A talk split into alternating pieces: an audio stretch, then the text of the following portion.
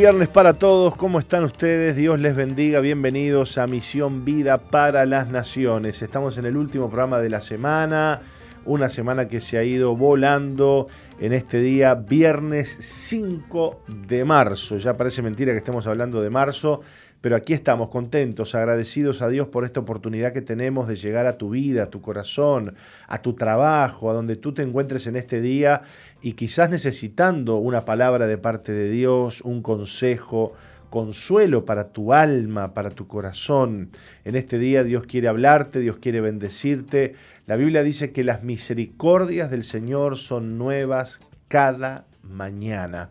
Así que hoy confiamos en eso, en su palabra, la palabra de Dios que nos dice que Él nos ama y que sus misericordias son nuevas. Y hoy es la oportunidad que tienes de volverte a Dios, de buscarle, de tener un encuentro con Él, de que Dios hable a tu vida y a tu corazón. Tenemos varias cosas para el programa de hoy, Nati.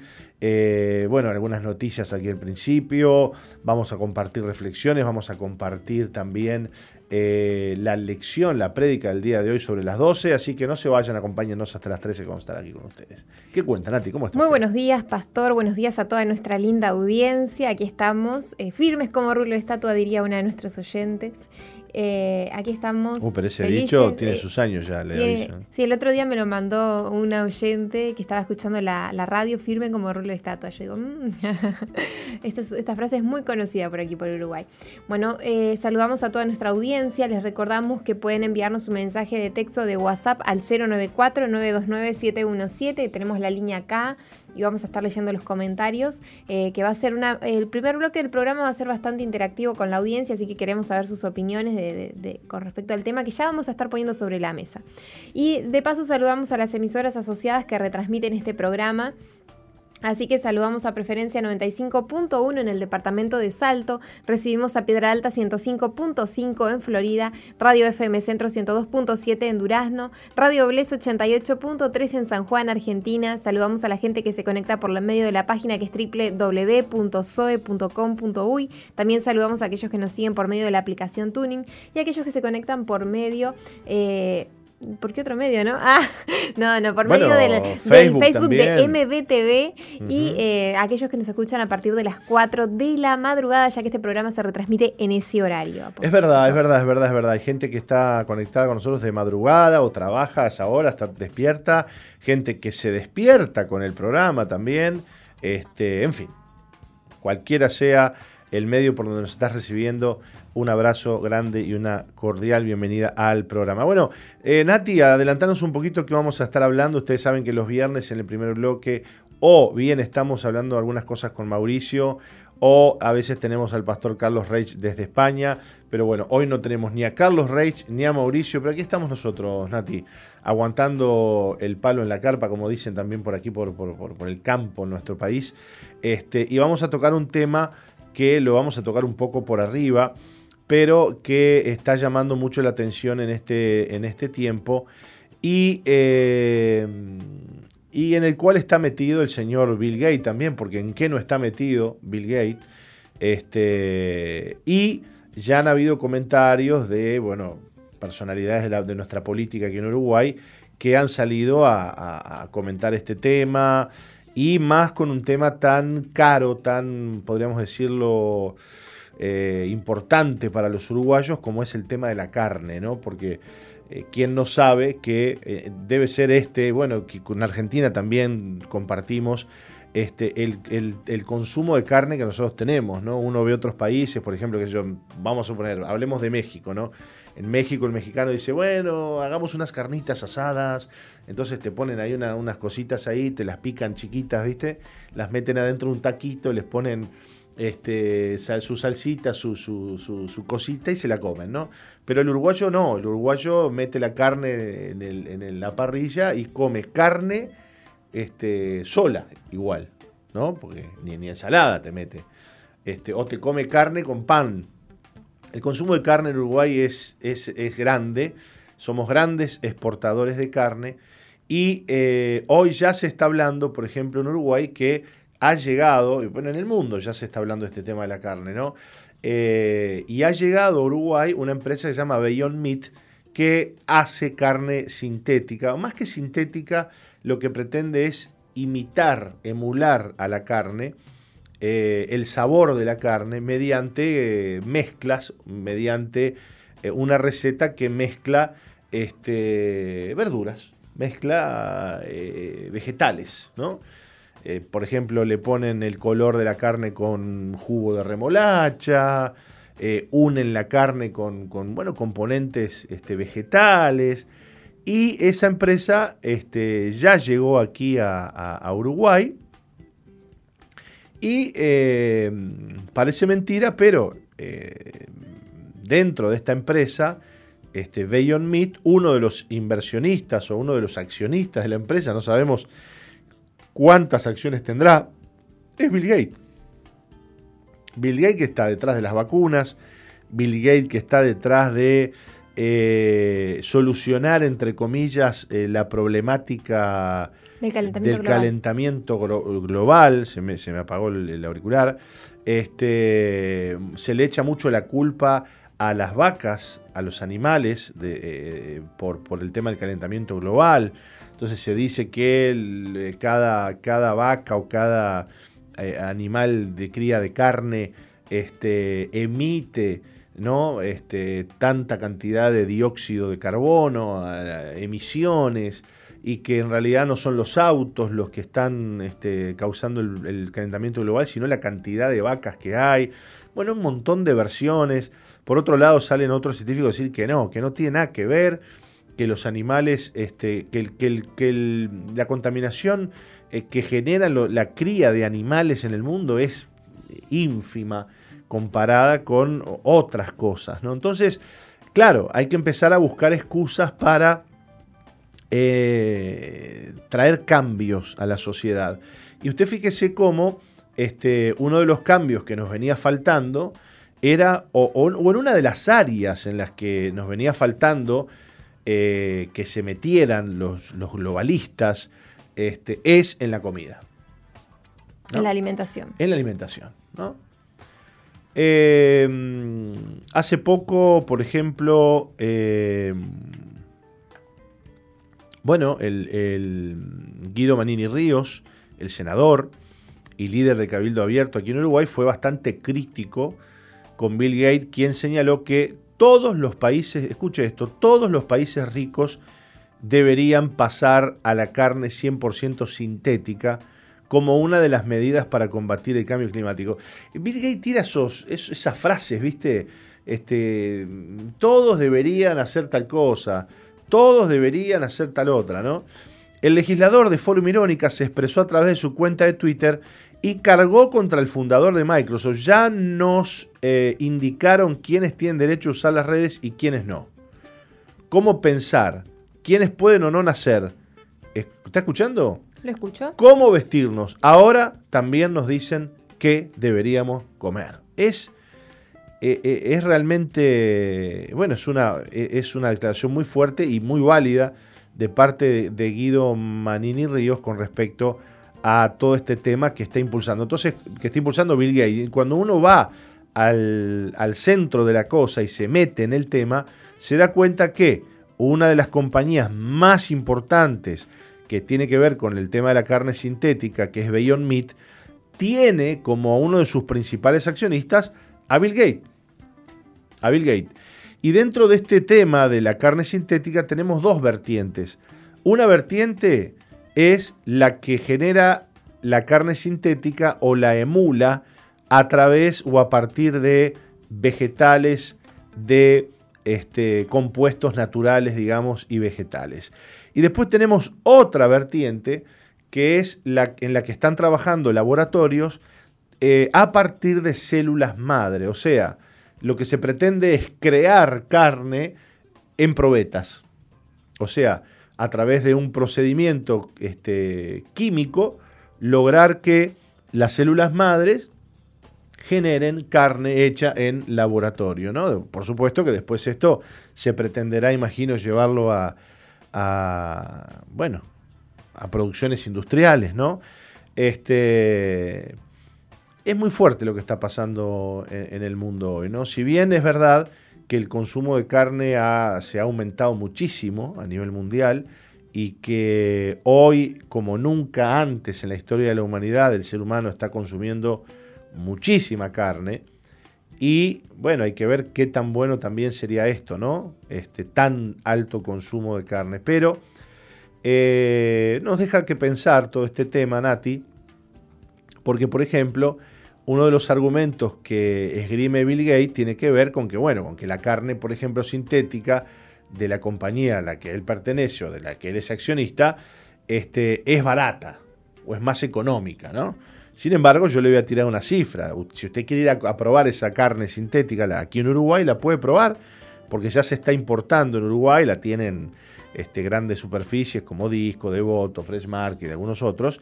Tienen la carne de, de, Beyond Meat este, y eh, por la módica suma de 460 gramos de esta carne, 710 pesitos. ¿Eh? ¿Qué me cuenta, Colochito? Un medio kilito de carne picada, de esta de, verdurita. Usted va y la compra barata, digamos, 710 pesitos, ¿no? Eh, así que este, barata la cosa, digamos, ¿no? Para hacer un guisito, un tuco, un tuco de, de carne de vegetal, ¿no se le imagina? Y además, este, todo, todo muy, muy sanito, ¿no? Porque este, se le da bomba a, todo el tema este de la carne mm, sintética. Y yo le voy a leer, si usted me deja, Nati. Hmm. Usted tiene que decir que sí, que me deja. Obvio, claro. Ah, muchas gracias.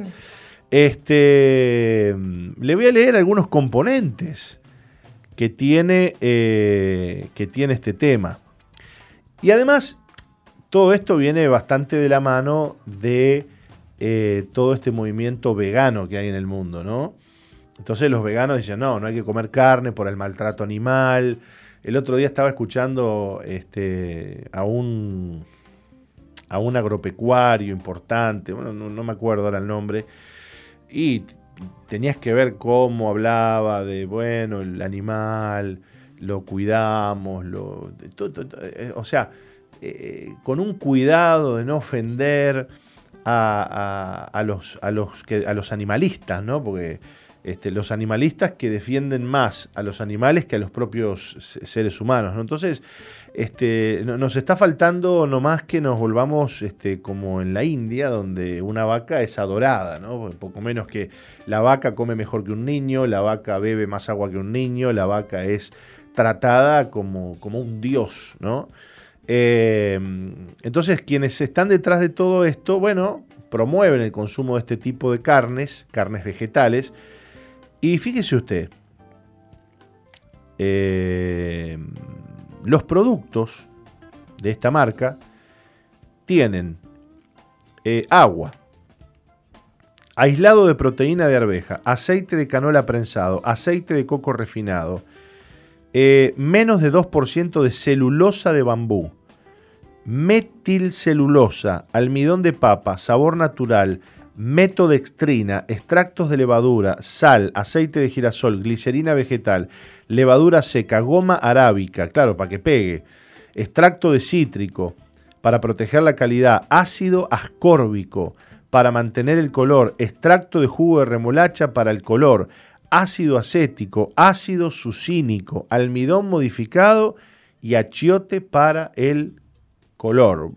Bueno, muchísimos componentes de, orden vegetal para lograr esta, esta carne. Ayer el apóstol hablaba este, sobre todo este movimiento que hay en el mundo acerca de, la evolución del hombre y de que el hombre se vuelva una especie de cyborg, ¿no? de, individuo que porte, eh, que porte tecnología incrustada en su cuerpo. ¿no? Entonces, eh, observamos mucho con estos temas cómo eh, la ciencia está mucho detrás de la alimentación, está detrás de este tipo de cosas, llevando al ser humano a una antinaturalidad, ¿no? Porque digamos que desde que el hombre es hombre y desde que el hombre cae en pecado, en el huerto del Edén empieza a comer, alimentarse de los animales. Dios le permite al hombre este, matar y comer, ¿no? Eh, es natural, digamos, que así, que así suceda. Pero hoy movimientos como el veganismo, eh, movimientos como los naturalistas que, que están detrás de, eh, bueno, de promover el hecho de que la Tierra sufre por el cambio climático. Algunos dicen que la Tierra se calienta, Nati, otros dicen que no, que la Tierra se está enfriando. están detrás de todo este tipo de movimientos que promueven esta comida que no es otra cosa que sintética. ¿Qué es algo sintético? Es algo que fue creado por el hombre. ¿no? Este, ¿Y quién está detrás de esto? Bueno, el señor Bill Gates, que como buen este, tecnócrata o tecnólogo, eh, incorpora y mete la tecnología en todo, desnaturalizando al hombre, desnaturalizando la alimentación del hombre, porque no me va a decir usted, yo no sé, no sé, qué tan bien puede hacer un pedazo de carne de estas que le acabo de nombrar, la cantidad de componentes que tiene. Porque lo otro que yo no entiendo, capaz que vos me lo explicás, Nati, estás hablando poco, te doy la palabra, es eh, una persona vegana, una persona que no consume carne, eh, ¿por qué quiere comer algo que se parezca a la carne? Primeramente, porque es vegana, sería la pregunta, ¿no? Bueno, está bien, vos podés serlo. Pero hay gente que, tiene. yo escuchaba el otro día una conversación entre varias chicas de por qué no comían determinados alimentos y eh, alguna de ellas argumentaba, no, eh, que era eh, que, no comía carne porque estaba en contra de que la producción bovina eh, se, daba a favor de una violación, de un abuso, que la vaca era explotada sexualmente, eh, sí, que solamente está para producir, para la cría, o sea, con un argumento bastante feminista, ¿no? Una mezcla ahí de, ¿no? Como si la vaca entendiera algo, ¿no? Ahí está, y como que si no... hoy, eso que estás fue creada para, la, para, para, para la alimentación. Sí, sí, pero eso está diciendo es fuertísimo, ¿no? Porque eh, hoy vivimos en una época en la que se deshumaniza al ser humano y se humaniza al animal. Así es. Se le da al animal un, carácter que no tiene, carácter de humano. ¿no? Pobre mm. vaca que... El mismo pensamiento tienen algunas personas con respecto a las gallinas. ¿Por qué no comen huevo? Porque la gallina es explotada, es sometida a estar en un ambiente eh, de poco cuidado y de poco cuidado hacia el animal, ¿no? Claro. Eh, está en un ambiente de explotación, ¿no? Entonces, pobre gallina hay que liberarla, ¿no? Entonces no comen huevo por eso. y pobre lechuga. Y ahí está, y si Pobre tomate. Claro.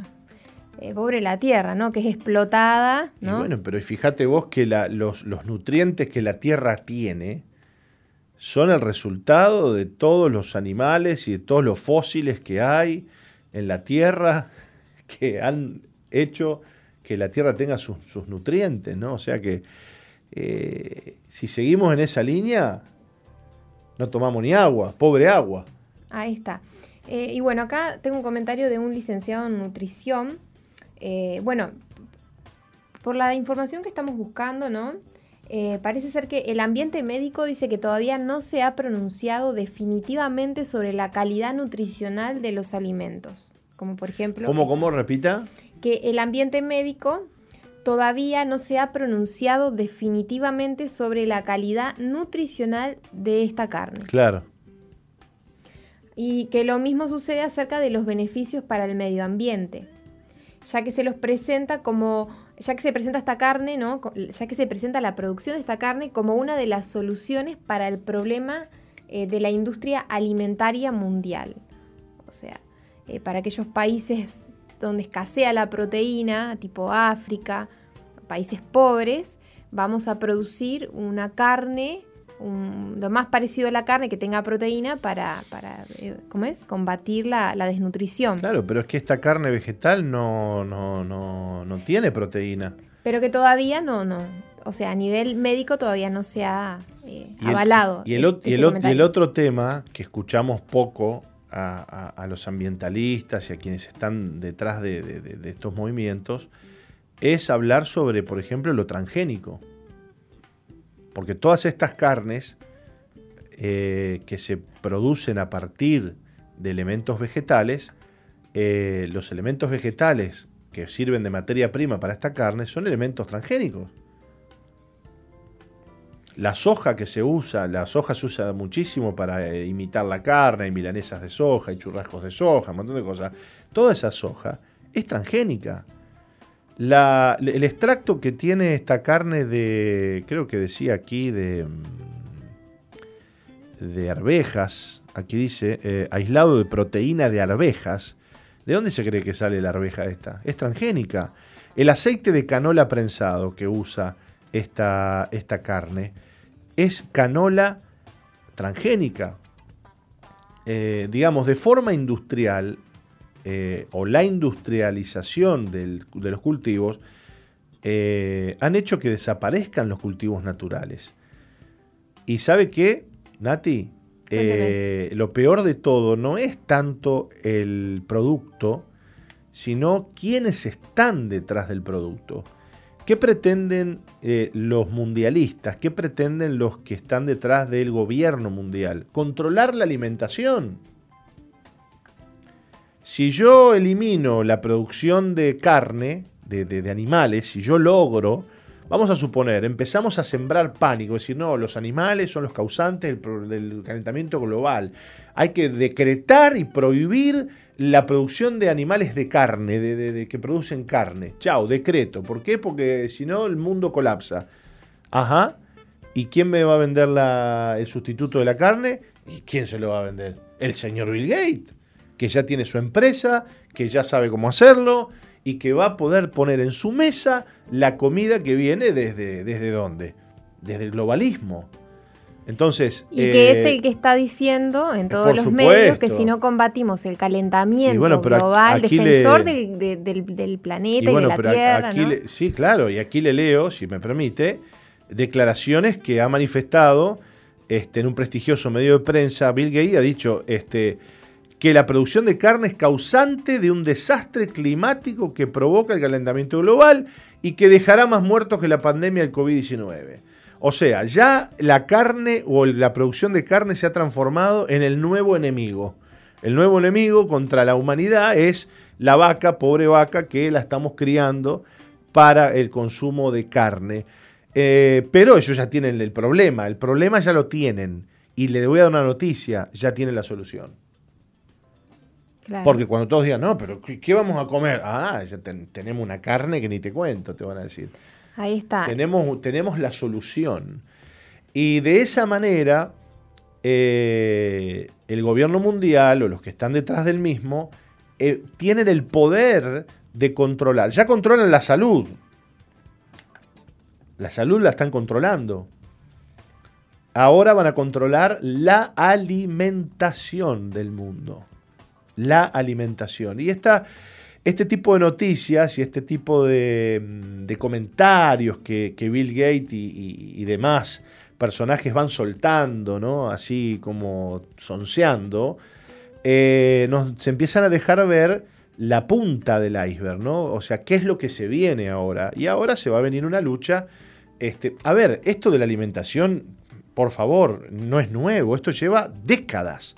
Desde el momento en que Monsanto es dueño de eh, las semillas transgénicas del mundo. Yo hace poco vi un, documental, eh, usted sabe que México es el país que tiene el reservorio más grande de maíz del mundo. De hecho, a los mexicanos les llaman los hombres de maíz, porque México come maíz como ningún otro país del mundo. Pero el reservorio de maíz natural o maíz, transgénico? no, no, de maíz nativo. Ok, natural. En, en, en, México hay más de 100 variedades de maíz maíz negro, maíz azul, maíz rojo, maíz negro, negro, negro, semillas, este, granos de maíz negro.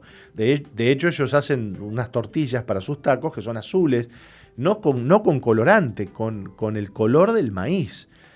Esa, esos reservorios que, vienen de, los indígenas, este, eh, ya, ya, no, ya casi que no existen. ¿Por qué?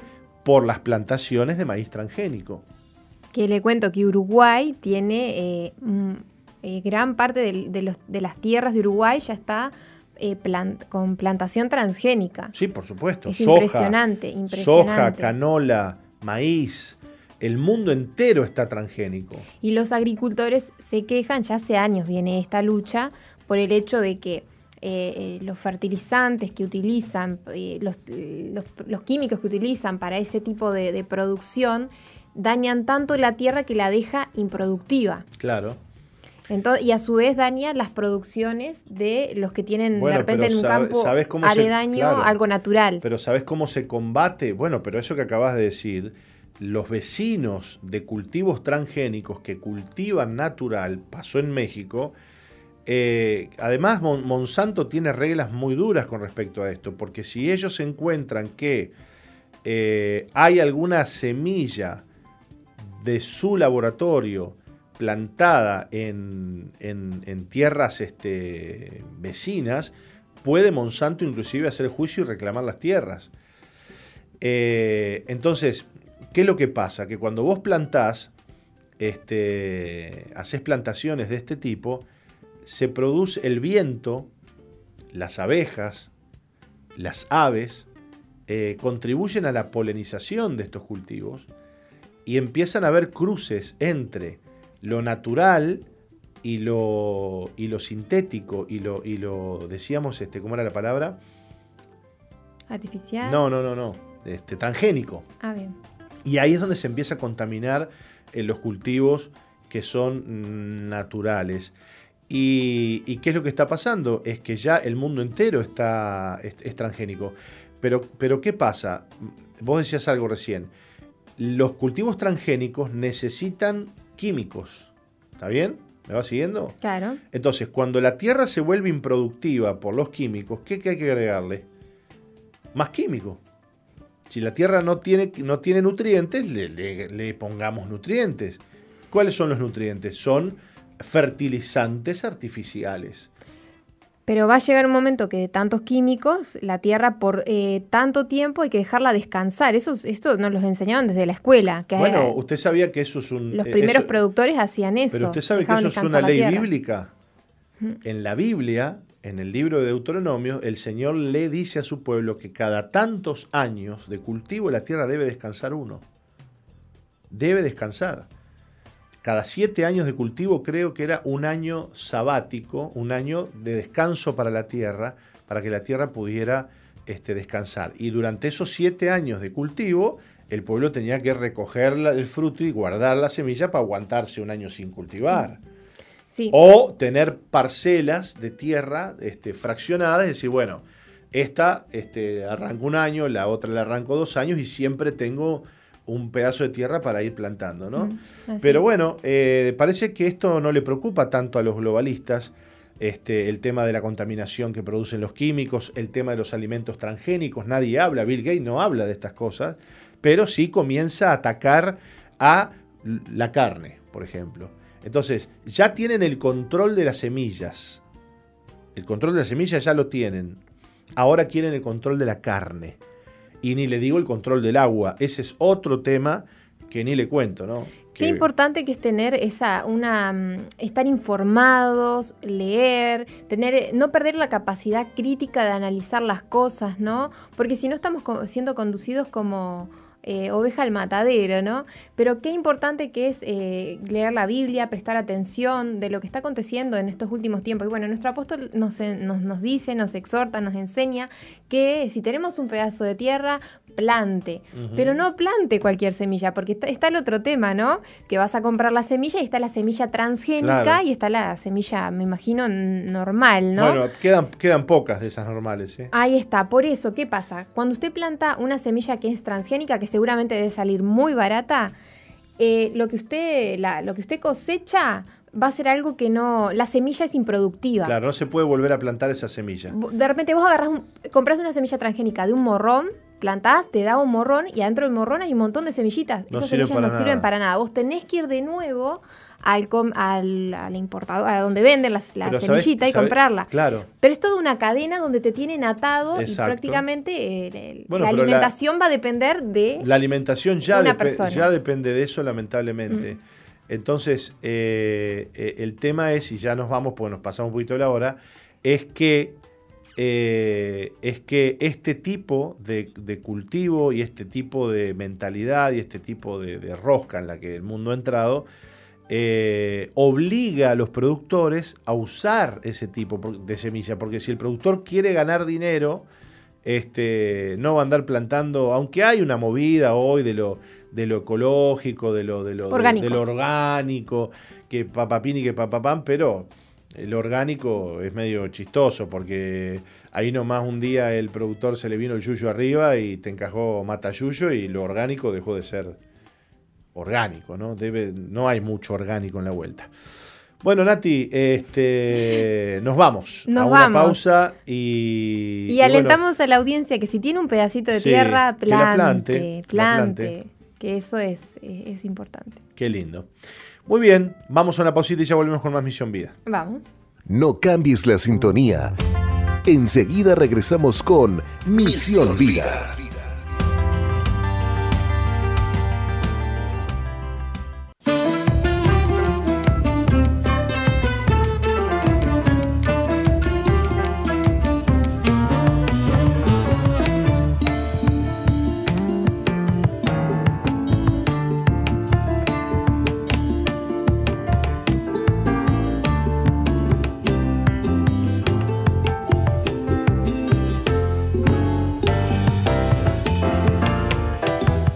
Seguimos en Misión Vida, escuchábamos la música de Gabriel Bazán, nuestro amigo Gabriel Bazán, desde Argentina, desde Salta, compartiendo muy buena música con nosotros. Así es, el tema se llamaba Bailo y ya está colgado en Misión Vida 2.0, el grupo que tenemos allí en Facebook. Hace tiempo que usted no baila, ¿eh? hablando de bailo.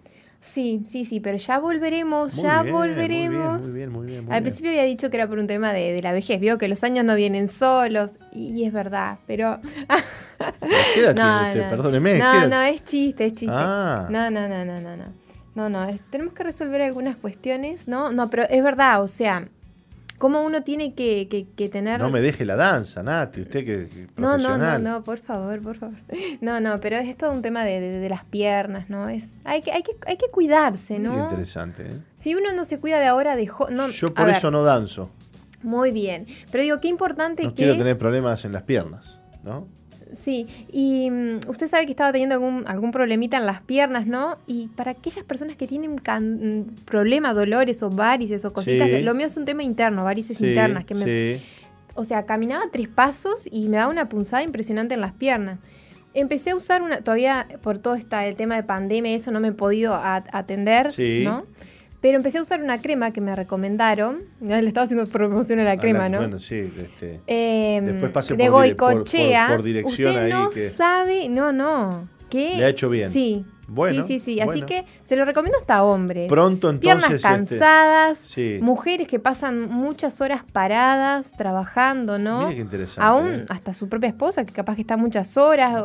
Vio que las mujeres son más de las que sufren, ¿no? Del dolor de ¿Eh? piernas está, ¿Tiene acciones en la empresa usted de la Ay, no quería decirlo, pero sí tengo. Bueno, no, no, pero es algo. Como Bill Gates vendiendo la carnecita. ¿Viste cuando descubrís algo que decís, wow, esto es mágico? Bueno, mandamos un saludo para Maldonado, la gente, la gente de Maldonado que nos está escuchando, ¿eh? un saludo grande para ellos que están ahí este, al pie del cañón escuchando el programa. Vive por algo más grande que tú.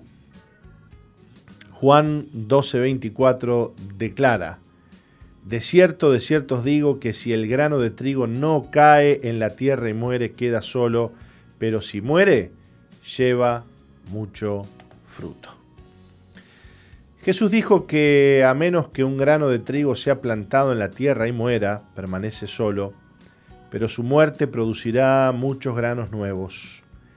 Alguien ha estimado que un grano de trigo producirá un tallo con tres espigas.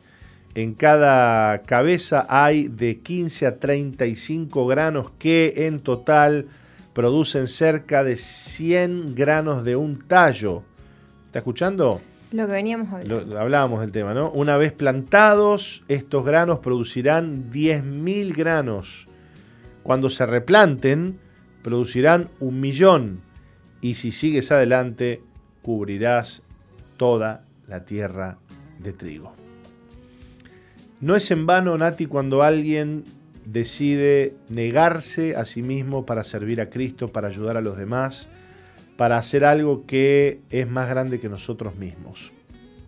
A veces nos da temor servir a Dios porque lo que Dios nos pide nos supera, porque lo que Dios nos pide es más grande que nosotros. Lo que, la obra de Dios siempre eh, será más grande que nosotros mismos. Eh, pero a veces eh, andamos buscando en la vida alguna tarea, alguna tareita, alguna cosa que sea, digamos, hecha más a nuestra medida, ¿no? Este, que la podamos hacer con nuestras fuerzas. Sin embargo, la obra a la que Dios nos ha llamado es una obra que trasciende nuestra vida y que además, además, eh, da mucho fruto. Da mucho fruto.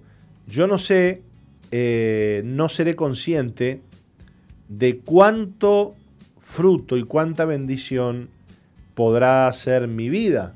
Nati. Me escucho. Eh, ¿Me entiende lo que le digo? Sí, le sigo. ¿Dónde está? Le sigo, le sigo, le sigo. Vuelva, vuelva. Eh, uno nunca será consciente, pero no hay que, no hay que, eh, nunca hay que despreciar un grano de trigo que muere. ¿Mm? Porque ese grano de trigo va a producir millones y millones de frutos. Eh, cuando Dios ve una semilla, Dios no ve una semilla, Dios ve un bosque, Dios ve la tierra cultivada, Dios ve millones y millones de frutos. De cierto, de cierto os digo, dijo el Señor, que si el grano de trigo no cae en la tierra y muere, queda solo. Pero si muere, lleva mucho fruto. Cuando usted tiene el granito de trigo ahí en la mano, ese granito no, no significa nada, está ahí, sequito en la mano, no hay fruto, no hay nada. Pero cuando usted planta el grano, lo pone en la tierra, ese grano muere, ese grano se rompe por la humedad, por la tierra, y comienza a surgir de él la vida. ¿Mm? Así pasa con nosotros, Nati. Cuando le damos nuestra vida al Señor, eh, a veces pensamos que tenemos que... ¿Cómo le puedo decir? Bueno, le di mi vida al Señor, voy a comenzar a prosperar, voy a comenzar a brillar, voy a comenzar a ser exitoso. Y a veces nos pasa lo contrario. En vez de comenzar a crecer y a ser exitosos y a multiplicarnos, empezamos en un proceso de muerte, ¿no? de fracasos, de muerte, del no, no me salen las cosas, de no logro lo que quiero, por qué otros tienen y yo no, por qué otros logran y yo no. ¿Le habrá pasado eso? ¿Por qué otros pueden y yo no puedo?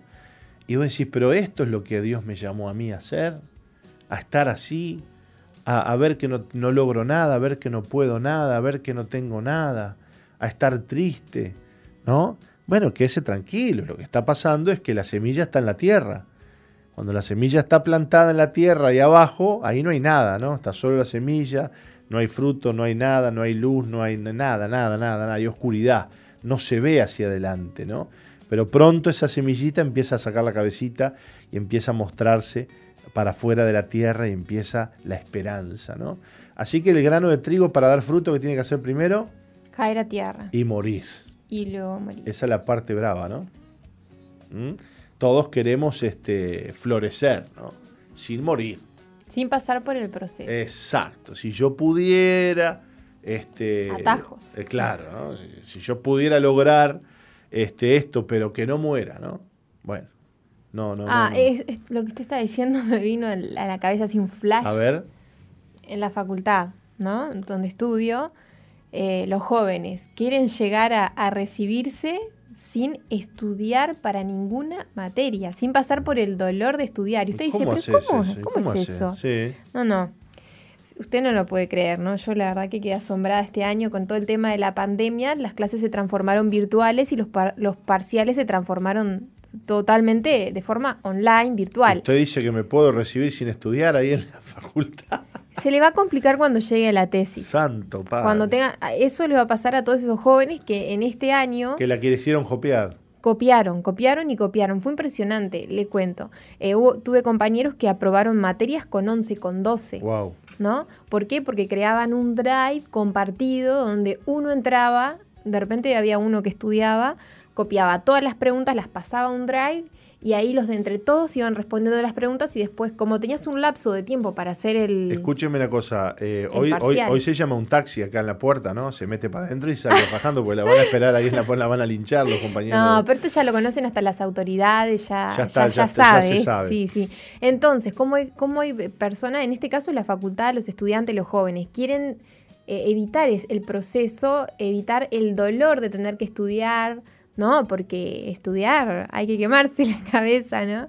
Estar ahí, ¿no? De repente cuando otros están jugando el PlayStation, cuando Claro. otros están haciendo otras actividades, salen con sus amigos, no sé, uno está ahí sentado estudiando. Pero Ade- bueno. Además, este, eh, eh, eh, no solo eso, sino que el que estudia es mal visto, ¿no? Como que es una persona, el traga, mirá, este. El aburrido. el aburrido, andale vos. No sale. Eh, claro, y es fuertísimo, ¿no? Bueno, pero esto es como el que quiere tener la libreta de conducir sin dar las clases de conducir. Después sale a la calle a manejar y es un, mono con navaja, es un peligro, ¿no? Este, el mismo peligro que tiene la obra de Dios cuando una persona tiene ansias de poder, ansias de, de- éxito, ansias de crecer, ansias de ser alguien. Eso no va con el Los Evangelio. caminos cortos. Pero eso no va con Mm. el Evangelio. El Evangelio es todo lo contrario. El Evangelio no es cuánto mejoré, cuánto supe, cuánto aprendí, cuánto crecí, cuánto... No, no, el Evangelio es cuánto morí. Cuánto, cuán muerto estoy determinará cuánto fruto voy a dar. Si queremos Morir para crecer. Y morir para dar fruto. Mm. No, no, no hay otra vuelta. Ahora, eh, lo otro, y bueno, lo otro es el hombre, el humano, haciendo fuerza, poniendo de su, de su parte. Sin embargo, cuando uno llega a Cristo, Cristo, no, Cristo nos, nos hace pasar por el camino que Él pasó. El camino de Cristo no fue un camino de brillos, de glamour, de, de fama, de éxito, fue un camino de muerte. En la medida que Él se acercaba al día de su crucifixión, las cosas se ponían peor. Más lo odiaban, más lo perseguían, más lo querían matar, más opresión tenía, más, más murmuraciones había en torno a Él, más, más enemigos se hacía. Este, fue durísimo lo que Jesucristo vivió. Y Él habla esto desde, desde su lugar y, y da esta palabra, esta palabra de Dios que está en Juan 12:24, que dice, de cierto os digo, la verdad les digo, que si el grano de trigo no cae en la tierra y muere, queda solo. O sea, va a estar allí este, siendo un grano de trigo, pero no va a tener eh, resultados, no va a tener quien siga después de él. Pero si muere, si se entrega a la muerte, lleva mucho fruto. Y esto es algo que solo Dios puede hacer, solo Dios puede sacar de un muerto fruto, vida, solo Dios. Y el modo en el que Dios opera y ha operado a lo largo de la historia, eh, Nati, es este. El día que Dios quiso hacer algo con Abraham, este, le prometió un hijo y, Abraham tuvo que este, creerle a Dios aún siendo un hombre viejo ya. Y cuando tuvo al hijo y Dios quiso hacer algo con la descendencia de Abraham, Dios le tuvo que pedir a Abraham que sacrifique a su hijo. Porque eh, eh, eh, la manera en la que Dios opera en este mundo es a través de la muerte. Para que Jesús pueda darnos vida, tuvo que morir. Es como si Dios dijera, bueno, yo voy a usar lo que entró al planeta. ¿Qué entró al planeta? Y entró la muerte. La muerte entró al planeta a través del pecado, ¿verdad? El hombre pecó y introdujo la muerte. La muerte no existía en el Edén. El hombre vivía por toda la eternidad. El día que el hombre pecó, el pecado introdujo la muerte. ¿Qué usa Dios para traer vida? Lo mismo que el hombre introdujo a, eh, al mundo. Es como que Dios dice, bueno, este, se introdujo la muerte, pues yo voy a usar la muerte para traer vida. Y en este orden de cosas y en esta vida, esa es una ley. La ley de morir para vivir, de perder para ganar. Es una ley del reino de Dios en la tierra, aquí en la tierra. En este orden de cosas, quienes queremos dar fruto para el Señor, tenemos que estar dispuestos a morir. Así es. Y no estamos hablando de morir este, que nos metan en un cajón. Estamos hablando de morir a nuestros propios deseos, morir a nuestros propios sueños para que Dios intervenga. Y muchas veces eh, es el mismo Señor, el mismo Dios, el mismo Espíritu Santo, el que nos va haciendo pasar por circunstancias donde en vez de ver el éxito en nuestra vida vemos el fracaso. En vez de ver el fruto vemos este, la soledad, la, decepción. ¿Qué estás haciendo Dios conmigo? Ah, estoy esperando que mueras.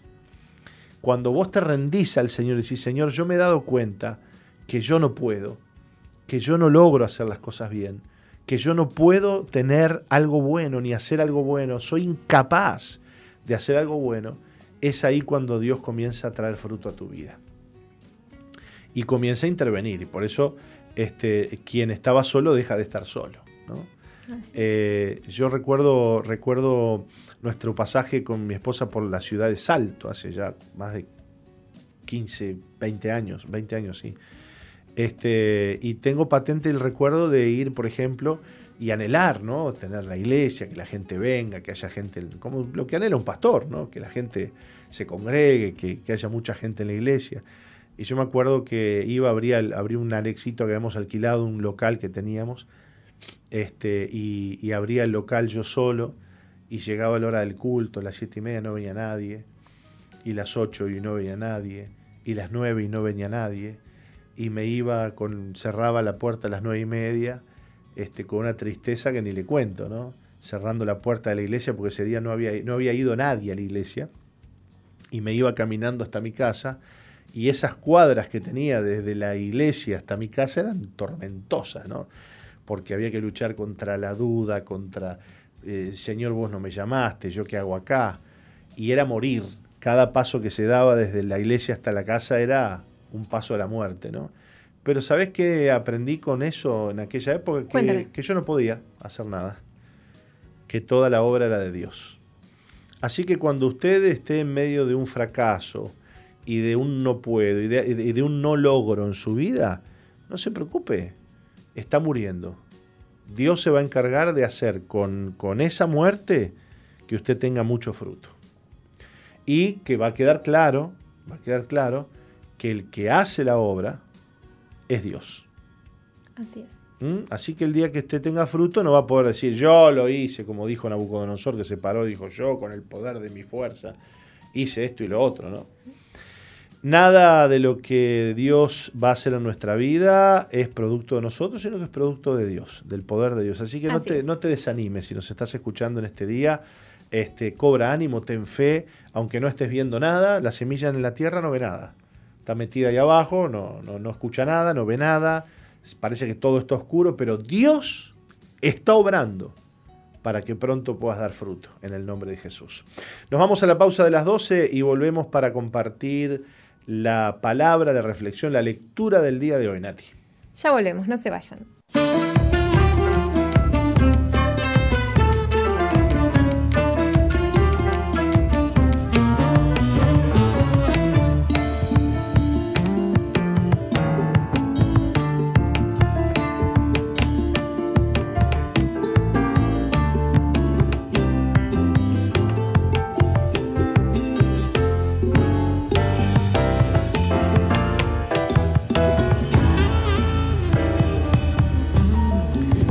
Bien, escuchamos muy buena música, un tema nuevo, ¿no? Sí, sí, sí, un tema nuevo de la banda Su Presencia, el Salmo 91. Muy buen tema musical. Para declarar, ¿no? Cada día. Los males no me tocarán. Eso. Bueno, queremos leer para ustedes la prédica titulada Nueva Normalidad o Cumplimientos Proféticos. Este mensaje que, bueno, compartiera el apóstol en la iglesia y que hoy lo vamos a leer para ustedes. Es preciso que leas la Biblia, mucho más en este tiempo. Y hay que saber detenerse en las palabras claves y las comas. Solo las personas que anhelan conocer la voluntad de Dios escudriñarán la palabra de Dios y el Señor les hablará. Hay un porcentaje de cristianos a los que no les importa mucho lo que dice la Biblia. Tampoco quieren entrar en discusión y alegan que cuando venga Cristo de todas formas se van con Él. Creen que siendo ignorantes se van a ir así nomás con Cristo. Si ignoras lo que Dios enseña en su palabra, eh, no vas a irte al cielo.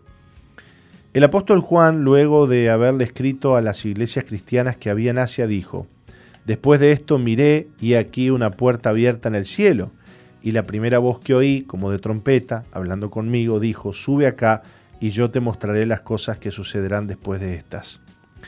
¿A qué se refiere cuando dice las cosas después de estas? Es lo que sucede en un periodo de la historia de la humanidad que es el tiempo de los gentiles.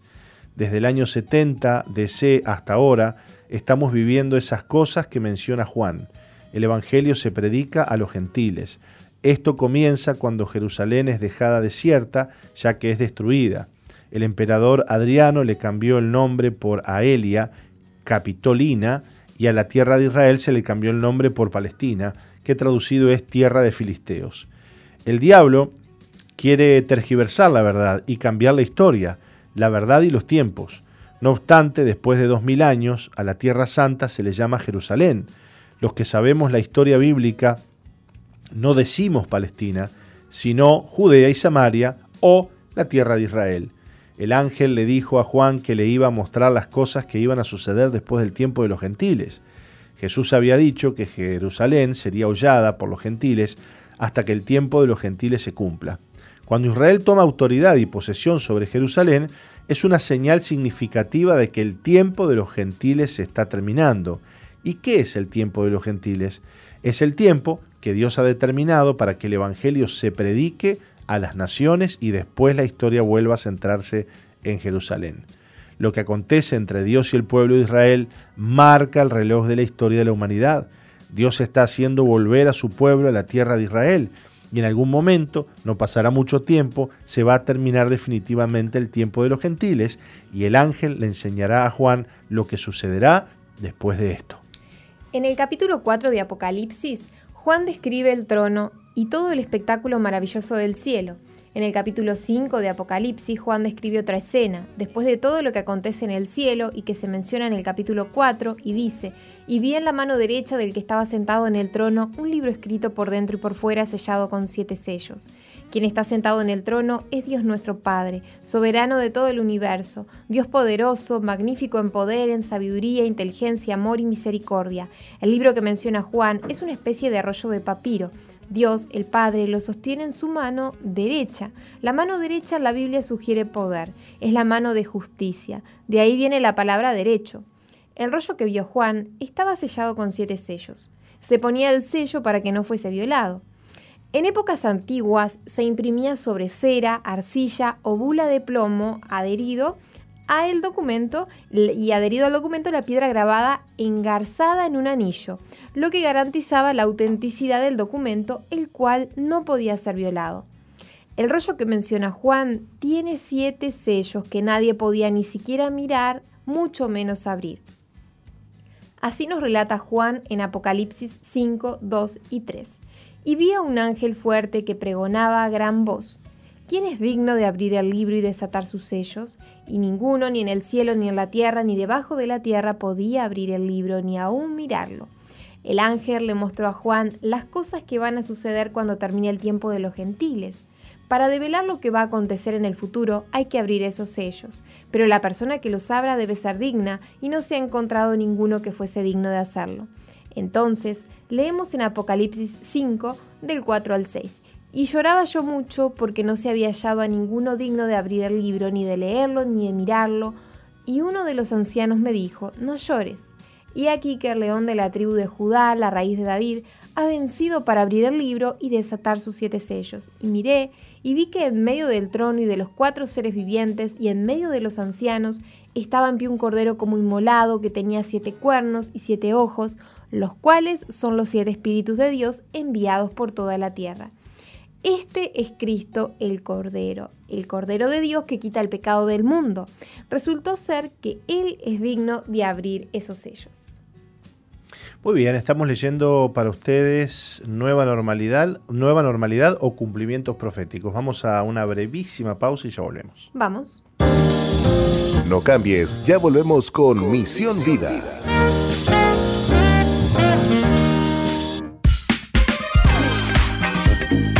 Misión Vida, ahora más 2.0. Interactúa con nosotros en la red, en Facebook, Misión Vida 2.0 o ingresa en nuestro website www.misionvida.org. Ahora, más 2.0.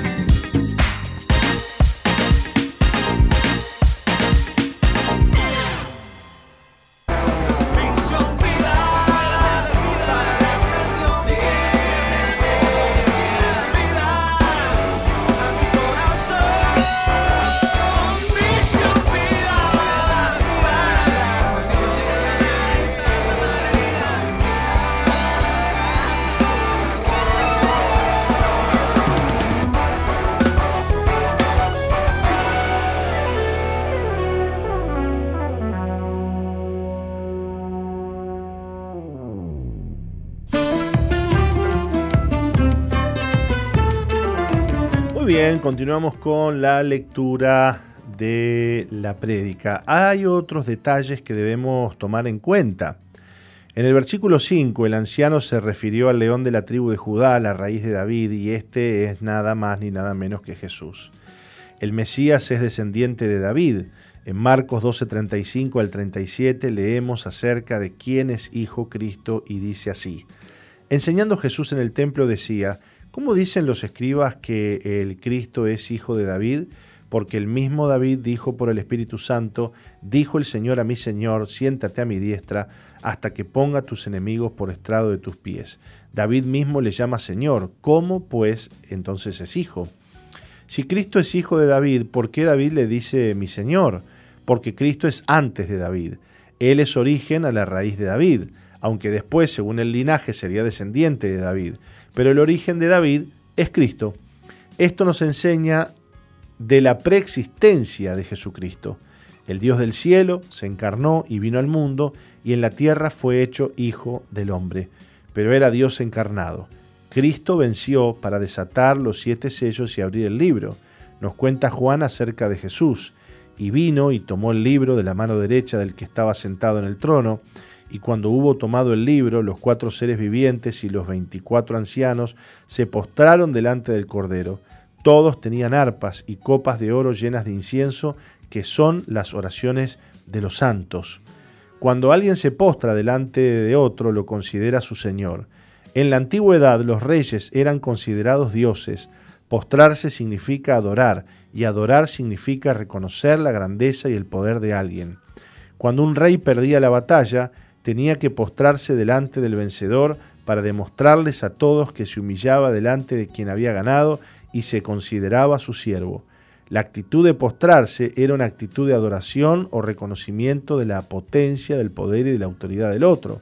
Cuando Jesús fue tentado por el diablo, le dijo, vete Satanás, porque escrito está, el Señor, al Señor tu Dios adorarás y a Él solo servirás. Mateo 4.10. Nosotros no debemos postrarnos delante de los ángeles, de arcángeles o querubines, pero sí debemos postrarnos delante de Dios, porque así Dios lo quiere. Los sabios de Oriente, cuando fueron a ver al niño que había nacido en Belén, llegaron ante Jesús, se postraron y lo adoraron. Ellos reconocieron la divinidad de Jesús. A mí no me salvó un hombre, a mí me salvó Dios. Él se hizo hombre y como hombre luchó contra el mal y contra el pecado y venció. Dios es mi Señor, Jesucristo es mi Dios, Jesús es Dios hecho carne. La Biblia dice que los cuatro seres vivientes y los veinticuatro ancianos se postraron delante del Cordero, y todos tenían arpas y copas de oro llenas de incienso, que son las oraciones de los santos. Quiero decirte que viene un tiempo de mucha oración. El incienso es un perfume especial, el cual Dios ordenó que hubiera en el santuario del tabernáculo. El incienso sube como perfume delante de Dios Y en este pasaje dice que ese incienso o perfume es la oración de los santos, el lugar en donde está Dios y debe estar perfumado con la oración de los creyentes. No creas que Cristo se llevará a los ignorantes que no saben ni el tiempo en que están viviendo en el mundo. Les advierto que muchos creyentes serán confundidos. Es que el mal forcejea contra el bien.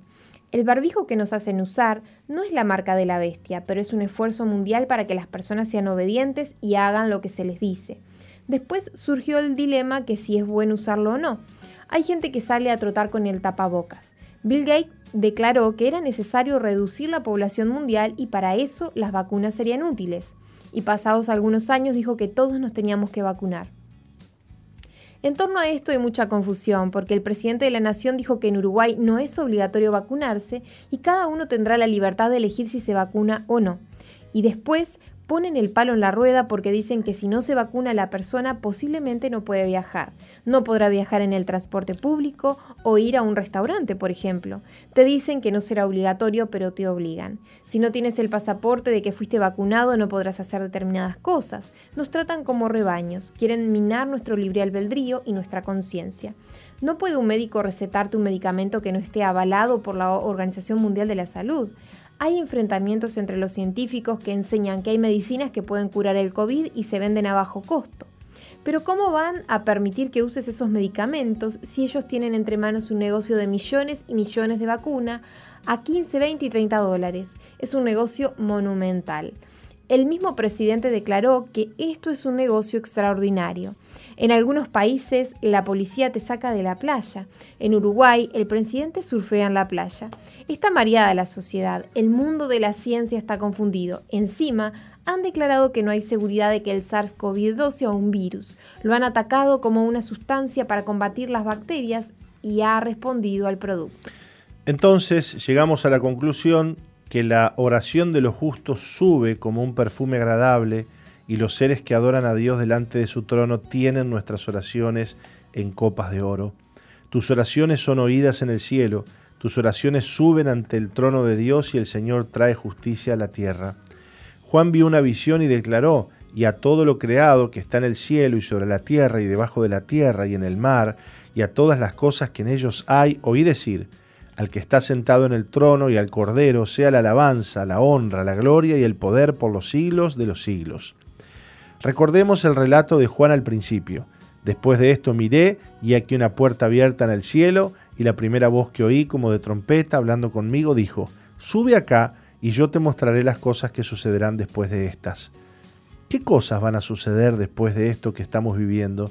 Hemos visto un paréntesis que es el capítulo 5 de Apocalipsis y en ese paréntesis la Biblia nos muestra lo que está sucediendo en el cielo hasta el momento en que Jesús abre el primer sello. En Apocalipsis 6.1 relata Juan, vi cuando el Cordero abrió uno de los sellos y oí a uno de los cuatro seres vivientes decir con voz de trueno, ven y mira, y miré, y aquí un caballo blanco, y el que lo montaba tenía un arco, y le fue dada una corona, y salió venciendo y para vencer. Cuando Jesús desata el sello, suceden nuevas cosas que pertenecen a la etapa histórica que viviremos en breve, porque el tiempo de los gentiles aún no ha terminado, pero termina cuando Jesús abre el primer sello. ¿Quién es el jinete del primer sello? Es el anticristo. Termina el tiempo de los gentiles y sale a escena el anticristo. Vemos que Jesús aparece al leer más tarde en Apocalipsis 19:11 al 13, cuando Juan relata. Entonces vi el cielo abierto y aquí un caballo blanco, y el que lo montaba se llamaba fiel y verdadero, y con justicia juzga y pelea. Sus ojos eran como llama de fuego, y había en su cabeza muchas diademas, y tenía un, un, nombre escrito que ninguno conocía sino él mismo. Estaba vestido de una ropa teñida en sangre, y su nombre es el Verbo de Dios. Este es el Mesías, este es Cristo. Él es quien va a destruir a sus enemigos, con la espada que sale de su boca. Pero el próximo acontecimiento que sucederá no será eso sino la manifestación del anticristo. Como él es imitador de Cristo, también viene en caballo blanco y sale venciendo y para vencer. Pero a este Cristo lo va a detener. Quienes estén firmes y conozcan la palabra de Dios sabrán plantarse, porque va a haber tal confusión y tal oscuridad y engaño en la tierra que solo quienes estén firmes brillarán como el sol. Los que creen en Cristo y estén firmes recibirán conocimiento y revelación. El anticristo no es omnipresente ni omnipotente, pero él quiere controlar a todos los seres humanos a como dé lugar. Los que están trabajando para instaurar este gobierno ya han demostrado que son capaces de todo, aún de cancelarle las cuentas al presidente de Estados Unidos, pero no se las cierran al presidente de Irán. No es peligroso quien ha declarado que va a hacer desaparecer a Israel de la faz de la tierra, pero le ponen mordaza a quien para ellos es peligroso, como por ejemplo Trump quien dice que cree en la Biblia, que quiere que se ore en las escuelas y haya libertad de culto. Muy bien, estamos leyendo para ustedes la prédica de hoy, del día viernes. Nos vamos a ir a una breve pausa. Tenemos el Fespres, ¿verdad? Tema musical después y volvemos para leerles la conclusión. Ya volvemos. Express y yo soy Jorge Márquez.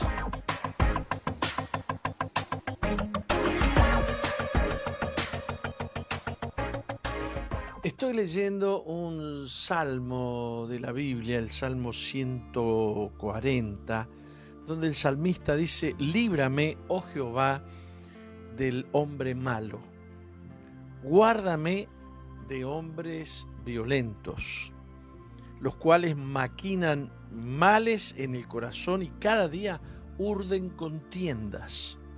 Aguzaron su lengua como la serpiente, veneno de áspid hay debajo de sus labios. Guárdame, oh Jehová, de manos del impío, líbrame de hombres injuriosos que han pensado trastornar mis pasos.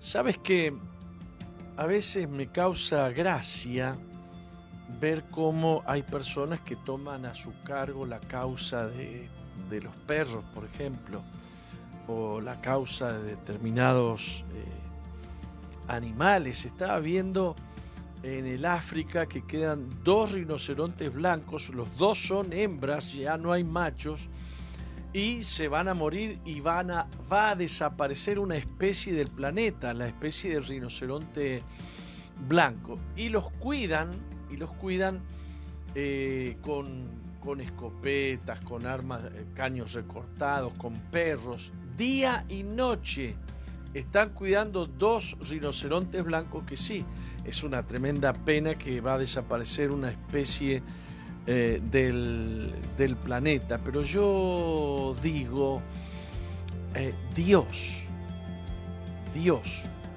toma la causa del afligido. Así dice la Biblia, Dios toma la causa del afligido. Así lo declara también un salmista que dice, yo sé que Jehová tomará a su cargo la causa del afligido y el derecho de los necesitados. Estamos necesitando como sociedad apreciar lo que es más valioso, lo que es más importante. Quiero que sepas que para Dios lo más importante que ha creado sobre el planeta Tierra es el ser humano. A ver, no es que yo creo que a los animales no hay que cuidarlos. Me encanta ver esas películas documentales de leones, de tigres, de cebras, mm, bueno, news, águilas, serpientes, me encanta, me encanta. Me preocupa cuando se gastan millones y millones y millones de dólares en esas cosas. Y resulta que ante la posibilidad de que venga un niño, se decrete pena de muerte en el vientre de su madre. Aquí en Uruguay ahora eh, estamos en plena pandemia y tenemos personas en todas las naciones que están padeciendo dolores de muerte y que no atinan a otra cosa más que a desear la muerte en algunos casos, se está queriendo poner una, implantar una, una ley para matarlos. Matamos a los ancianos, matamos a los que están eh, por nacer y lamentablemente somos violentos con nosotros mismos, los delincuentes y, y los no delincuentes. Hay gente que mata delincuentes, hay gente que em, mata víctimas por robarle cualquier cosa. Se ha desvalorizado el precio del ser humano. Pero tengo que decirte algo. La Biblia dice que Dios amó de tal manera al mundo que envió a su Hijo unigénito para que todo aquel que en Él cree no se pierda, sino que tenga vida eterna. Dios miró la necesidad del ser humano. Dios miró la causa del necesitado. Y cuando la Biblia dice, yo sé que Jehová tomará a su cargo la causa del afligido y el derecho de los necesitados, significa que Dios en su derecho, en, su sistema legislativo, tiene una causa, Él tomará la causa del afligido.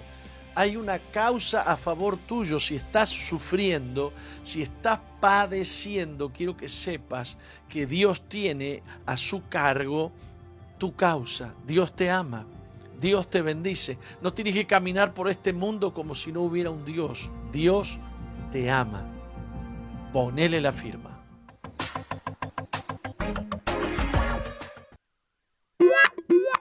Sigue al apóstol Jorge Márquez en su fanpage en Facebook, Jorge Márquez.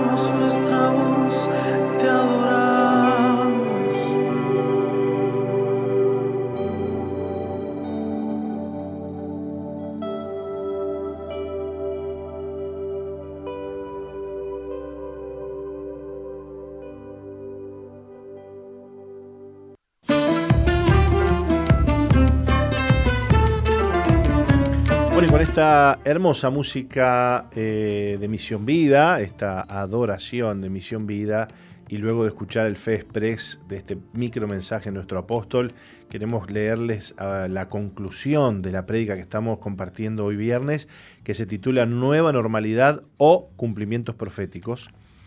Y dice así, eh, ¿estás preparado para lo siguiente que sucederá? Porque todo va directo hacia el cumplimiento. Tienes que conocer la palabra de Dios, tienes que escudriñarla y orar mucho. Los sabios y entendidos no son esos que dicen ser de Cristo. Los sabios y entendidos son los que conocen la palabra de Dios y están en comunión con Él. Dile al Señor que te libre de ser engañado y que te libre de ser engañada. Muchos cristianos serán engañados. Yo he declarado que no me voy a vacunar y como soy una persona de influencia, nos dice el apóstol, muchos me sentencian. No es obligatorio vacunarse pero el presidente declaró que es una obligación moral, por lo que si no me vacuno no tengo amor por mi prójimo. No solo no me cuido yo, sino que no cuido a otros. Están inventando argumentos que separan a los buenos de los malos, y en este caso yo sería malo. A nadie le digo que no se vacune, pero tengo derecho a decir que no me voy a vacunar. Un pastor escribió una carta dirigida al Ministerio de Salud Pública pidiéndole por favor que incluya entre las personas primeras para vacunarse a los pastores cristianos evangélicos. Tristemente no nos ponemos de acuerdo los cristianos, por eso hay que orar. Si entre nosotros no estamos de acuerdo, imagínate los que están dudando si hay que vacunarse o no. Algunos se ponen de acuerdo con los gobiernos de turno para congraciarse. Yo lucho por ponerme de acuerdo con Dios. Haz una oración y dile a Dios, Padre amado, líbrame de oscuridad y de engaño líbrame de tomar decisiones equivocadas. Yo reconozco que en este tiempo solo tus hijos, los que te aman y te buscan, tendremos luz y seremos guiados por tu Espíritu Santo. No nos vamos a equivocar y hacer eh, y haremos el bien. Haremos lo que es recto y justo porque tú nos guiarás. Haremos tu voluntad. Toma mi vida, Señor. Muéstrame, revélame y enséñame. Abre mis ojos, abre mi entendimiento te lo pido en el nombre de Jesús. Amén. Y amén. Muy bien, Nati, hemos leído Nueva Normalidad o Cumplimientos Proféticos, esta prédica que ustedes pueden tener, pueden bajar, pueden descargar desde la página de Misión Vida. Entren allí a misionvida.org y van a encontrar esta y todas las demás prédicas que el apóstol ha compartido con la iglesia, tanto en texto como en en, em, como en el link de, YouTube. ¿eh?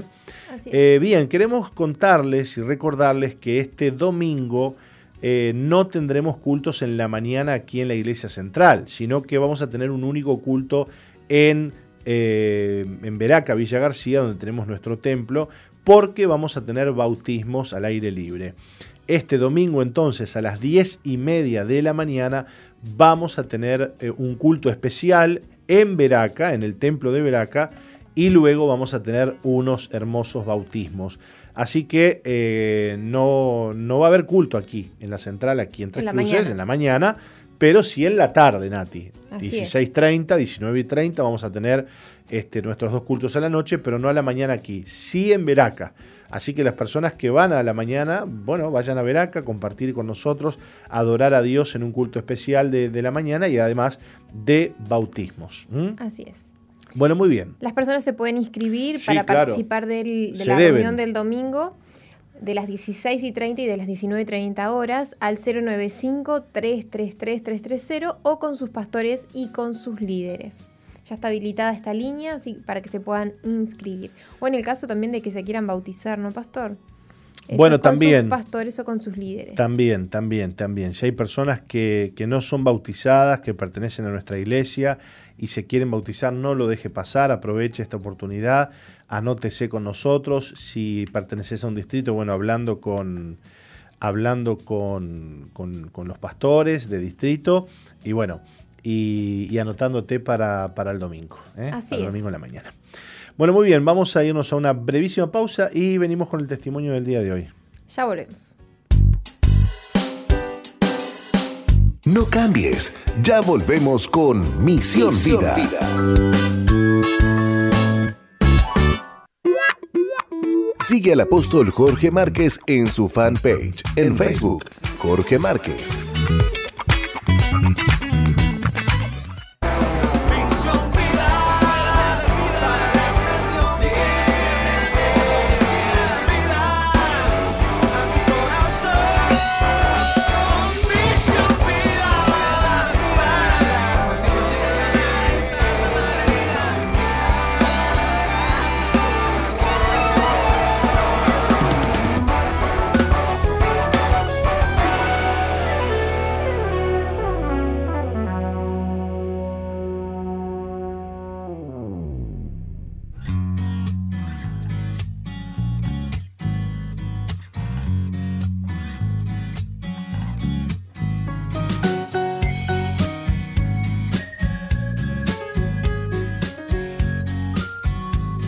Bien, Nati, este es la, el momento, el testimonio, donde compartimos con ustedes lo que Dios hace en la vida de las personas.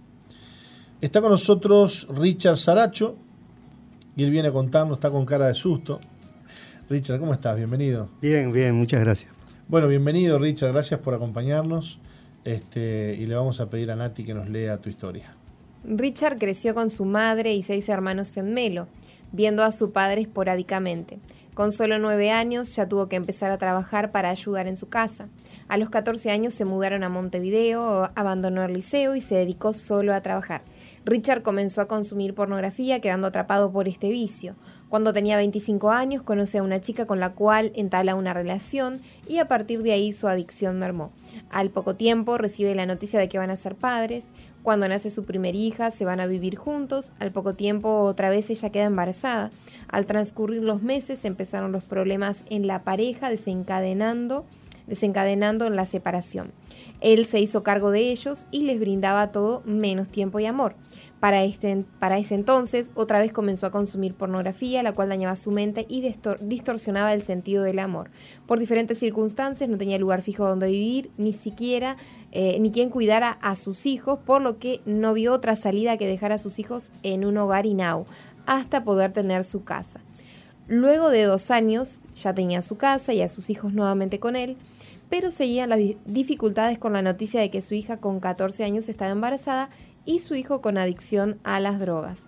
Pero pronto llegaría la salida cuando su hija cuando a su hija le predican el evangelio y por medio de ella su hijo decide ir a un hogar veraca para su rehabilitación. Todo comienza a dar un giro, ahora su hija también decide ir a los hogares y vivir allí. Richard iba a visitarlos con frecuencia y ahí conoce a un Dios de amor, viendo que con ese amor trataban a sus hijos, un amor que él no sabía brindarles. A los 48 años decide dejar el trabajo para ingresar de voluntario por unos meses a los hogares Veraca. Ese tiempo se convirtió en seis años, quedando atrapado por la obra de restauración de los chicos que llegaban y la suya misma. Allí aprendió un oficio y principalmente a dar y recibir amor. Ahora es libre de la pornografía, un obrero aprobado y sirve a Dios con alegría. Su hijo es libre de las drogas y su hija es encargada de un hogar veraca ambos lograron formar una familia y ya lo transformaron en abuelo. Se puede decir que Dios restauró su familia. ¿Vos sos padre de Lucía? El mismo. Wow, no sabía yo eso. Qué bárbaro. Qué, historia, ¿eh? Sí, tremendo. Qué historia bendecida, Richard. Por favor.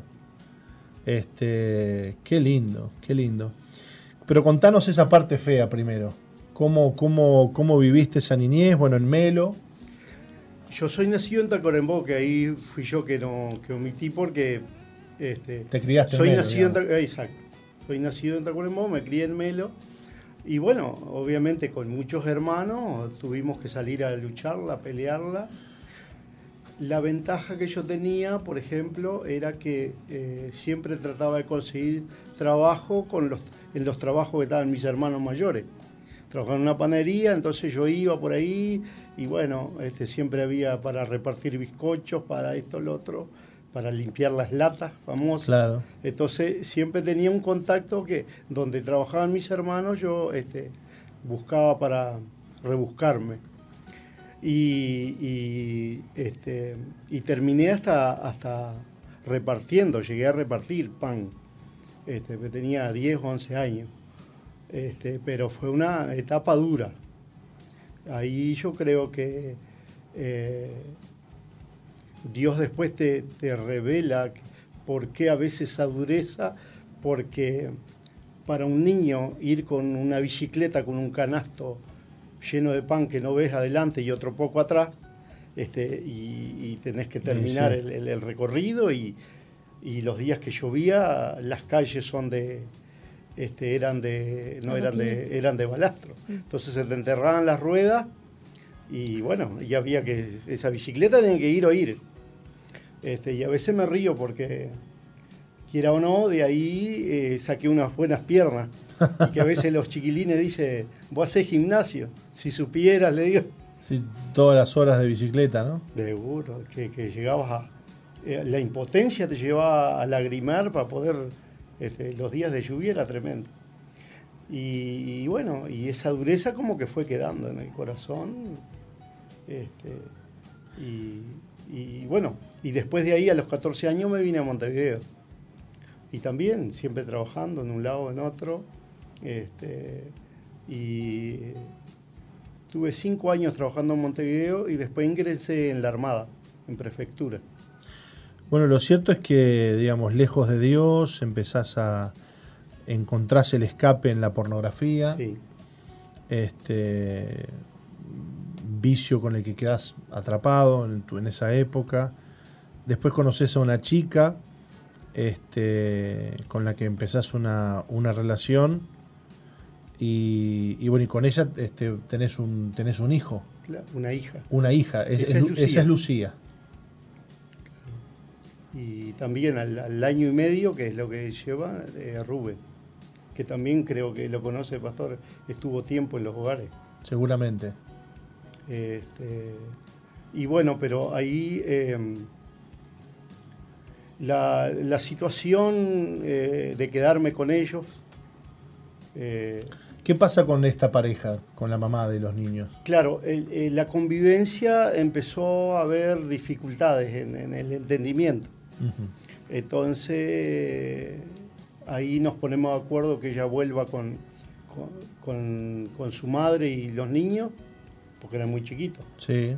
Pero eh, yo sin saber lo que le decía, siempre le decía, poco cualquier cosa dámelo que yo me arreglo. O sea, de esas cosas que uno dice sin, sin tomar en cuenta en realidad. Sin pensar. Entonces siempre le decía eso, módamelo. Y bueno, tanto se lo dije que un día... ¿Te viste, te, encontraste solo con tus dos hijos? Porque ella que se fue. Claro, eh, eh, ella se quedó en... Yo me los traje de Mercedes. Ella, en, primera parte, se, fue, se, fue, se volvió con sus padres y los niños. Entonces yo iba a visitarlo. Pero un día recibo un telegrama de que de que me, dice que vaya a buscar a los niños. Y bueno, me tomo el ómnibus y voy para allá a buscarlo. Este, y no sabía ni cómo hacer. Pero ahí sí, gracias a Dios, mis hermanas, este, Fidela y Blanca, me ayudaron un montón a, salir adelante. Este,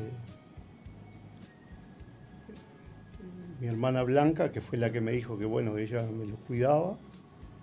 Y bueno, y ahí... ¿Y vos trabajabas? Sí, sí.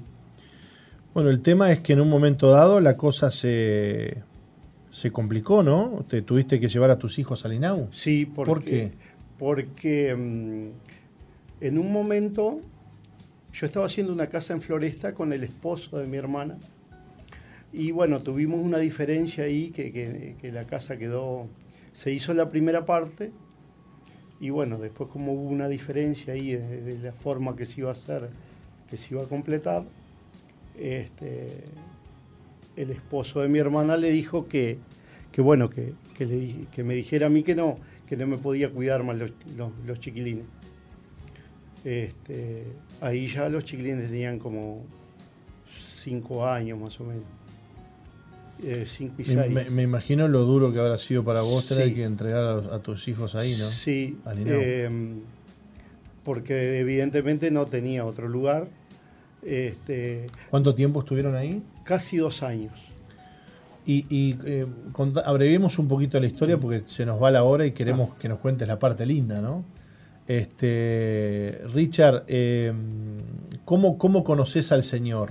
Bueno, Lucía queda embarazada a los 14 años y ahí como que queda, eh, no, es un golpe duro para todos, porque eh, supongo que para ella más, porque eh, yo que sé, en casa, este, eh, obviamente el, el- el tema afectivo no, no, no, no, lo- no había mucho.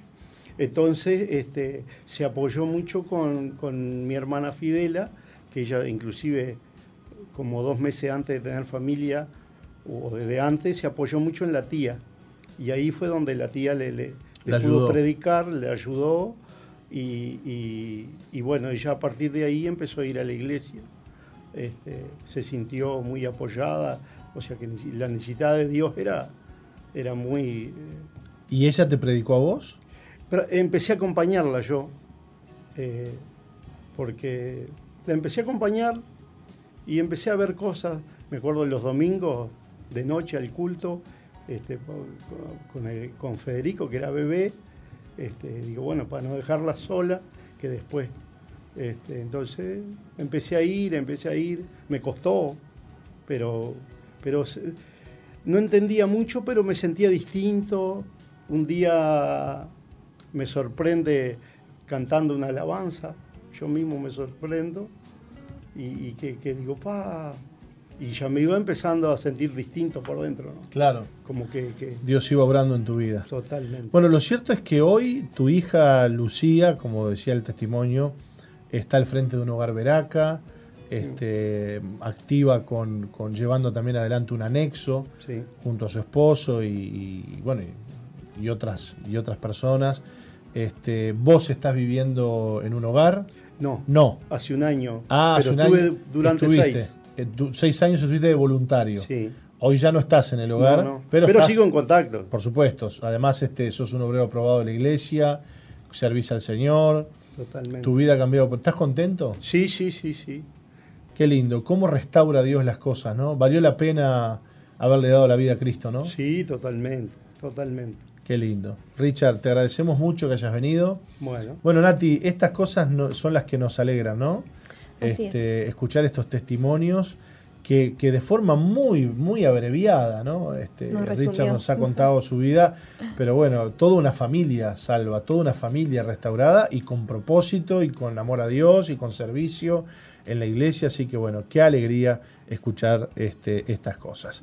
Y esto que nos contó Richard también te puede pasar a vos que nos estás escuchando. Eh, si le das tu vida a Cristo, si le decís, Señor, cambia mi vida, te doy mi vida, Dios va a comenzar a hacer una obra maravillosa en ti. Nosotros nos tenemos que ir. Así es. Dios les bendiga.